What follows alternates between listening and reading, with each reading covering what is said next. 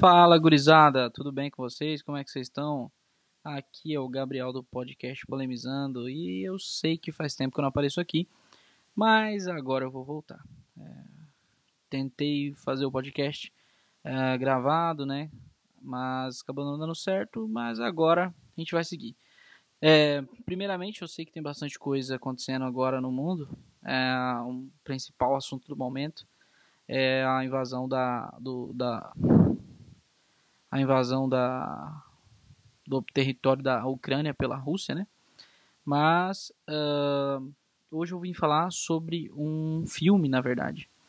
Uh, pretendo fazer uma live mais para frente uh, sobre esse assunto aí da Rússia, mas ainda não falei porque eu não me sinto qualificado, né, a ponto de, de comentar sobre esse assunto tão complexo que envolve tantos fatos e bastante coisa delicada, né, que a gente não pode é, tratar com tanta sem tanta seriedade.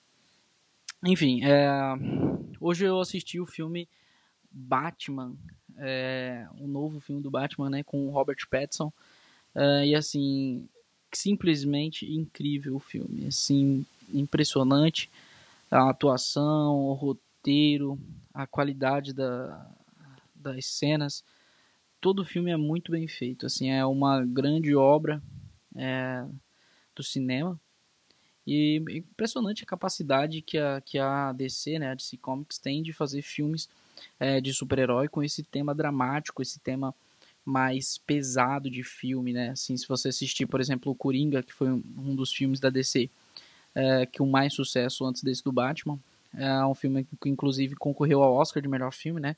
Não é muito comum a gente ver filmes, uh, filmes de heróis, né? Filmes baseados em histórias de gibi concorrerem ao, ao prêmio de melhor, de melhor filme, mas o Coringa conseguiu.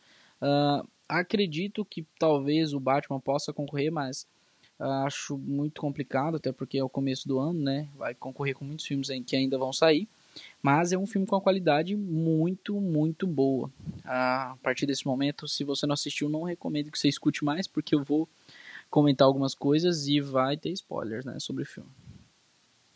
É, primeiro, acho que o principal assunto que era dúvida antes no, no, momento do lançamento do filme, dos anúncios de quem seriam os atores né, do filme, foi em relação à atuação de como seria o Robert Pattinson. E assim, simplesmente incrível.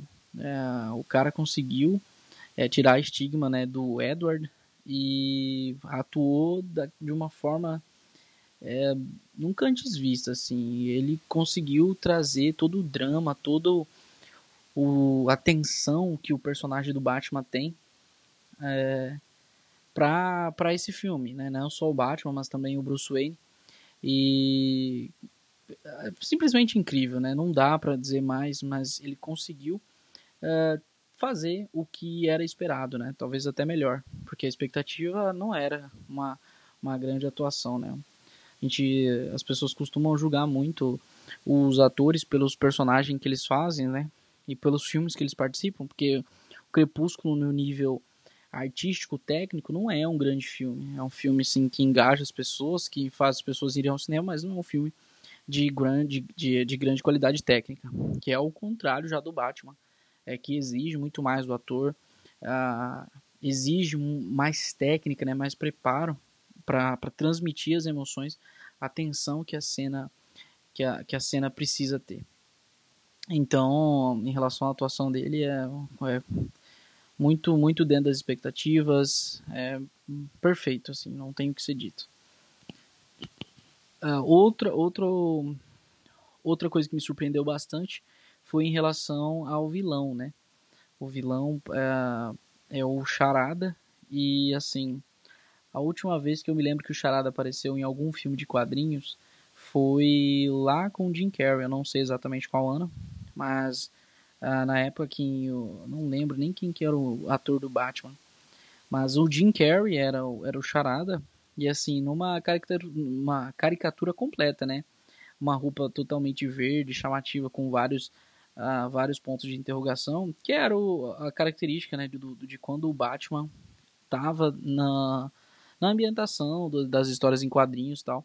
Uh, e essa, de, nesse filme traz uma uma roupagem, né, uma, um, mas assim uma roupagem, mas um, um trejeito totalmente diferente do, do, do charada, um charada muito mais psicótico, um charada menos uh, brincalhão, mas assim tem um muito mais ironia, não aquele é, vilão engraçado, divertido, mas sim um, um vilão psicopata que é, desafia uh, os limites da, da bondade do Batman, muito algo, algo assim que me lembrou muito a como o Coringa é, me lembrou muito a personalidade do Coringa.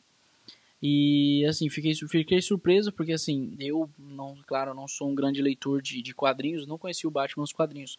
Mas é, é, esse novo, essa nova forma que eles apresentaram o personagem do, do, do Charada foi muito impactante para mim. Eu gostei bastante dessa forma e assim, tem várias coisas que ele faz, não vou tentar entrar, não vou entrar tanto em detalhes, para evitar que mesmo Uh, quem, quem vai assistir o filme ainda ainda tá ouvindo até agora, não pega não pegue tanto spoilers, mas é, são, ele faz essa coisa do terror psicológico. Quem assistiu o Batman e o Cavaleiro das Trevas, com, com aquele Coringa do Heath Ledger, uh, viu que o, o Coringa tenta o tempo todo transformar o Batman em alguém corruptível, tenta transformar o Batman em alguém é, em alguém comum como nós, que pode ficar louco, que pode cometer erros. E é justamente o que o Charada tenta fazer nesse filme. É não para mostrar que o Batman é falho, mas para mostrar que mesmo uh, mesmo os mais benevolentes, os, os que têm a fama de cidadãos do bem, são sim pessoas desprezíveis e pessoas que cometem erros, cometem crimes. É muito interessante essa, esse, esse, essa, esse desafio né, que, que, o, que o vilão traz para o herói, esse dilema. É, outra coisa que eu achei interessante foi a presença né, da, da, da personagem da Mulher Gato, né, que foi essa uma, para uma atriz uma, que eu não conheço ela, mas ela fez também. Uh, ela já fez outros filmes né, ela fez aquele filme Insurgente, Divergente, eu não, não sei direito, mas eu lembro de ter visto ela lá. E bacana, porque a última vez que a Mulher Gato apareceu nos filmes da DC foi justamente na trilogia do, do Batman e o Cavaleiro das Trevas. No, no terceiro filme, Batman e o Cavaleiro das Trevas ressurge. Completamente diferente, uma mulher gato bem menos poderosa, né? Porque o, no filme do, do Batman o Cavaleiro das Trevas ressurge é uma é uma personagem jamais é, que está ambientada já ali no mundo do Bruce Wayne, ou seja, ela tem equipamentos melhores, ela tem uh, ela tem roupas, né, diferentes, todo o equipamento dela já é bem mais de qualidade do que é essa que aparece agora, né? Porque ela a origem da, da, personagem da Mulher Gato é uma origem simples, né? Da, das periferias de Gotham. Então, essa que é apresentada nesse filme também é uma personagem ainda na, na fase ainda inicial de conhecer o Bruce Wayne e por isso ela não tem toda essa desenvoltura e vários equipamentos pra, de, de, de saída de luta, né? Ainda é uma personagem bem mulher gato mesmo, né? Bom, em relação a, ao roteiro do filme, todo filme é muito bem construído, é num, num, numa narrativa muito tensa o tempo todo e de mistério e de revelações. É, e assim, existem momentos é, que quem causa toda essa tensão é o, é o Charada.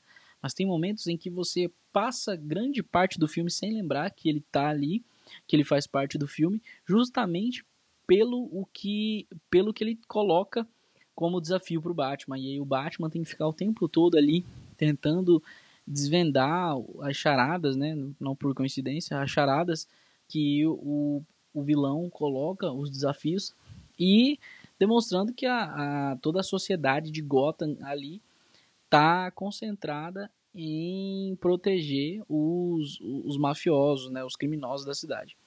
É bem uma visão assim clássica, né, sobre política, sobre como todas as instituições trabalham para favorecer quem não quer o bem da sociedade. É muito bacana o filme é, nessa análise. É claro né, que tem que considerar toda a narrativa hollywoodiana, né, do, do herói ser um ser perfeito, incorruptível uh, e do, de alguém que luta contra o sistema, mas traz essa visão de, de que o controle muitas vezes está na mão de quem a gente não quer e muitas vezes de, de quem uh, a gente não quer que esteja no poder. Uh, enfim, essa foi minha análise breve sobre o filme Batman. Uh, tem muito mais coisas interessantes que assistindo uma vez só não dá para perceber. Mas é isso. É, acho que é o primeiro passo para eu voltar e eu vou continuar tentando produzir conteúdo para vocês. Quem puder, compartilha esse, esse meu podcast, né? Esse podcast para as pessoas que você conhece. É, e deixa a sua opinião aí nos comentários, na, na, dependendo da plataforma que você está ouvindo. Você consegue deixar nos comentários aí. Se não, você me segue no Instagram também, é GabrielFSLima, e me manda mensagem na DM comentando o que, que você achou dessa gravação. É isso, muito obrigado. Pretendo voltar com mais episódios. Me sigam nas redes para vocês não perderem nada.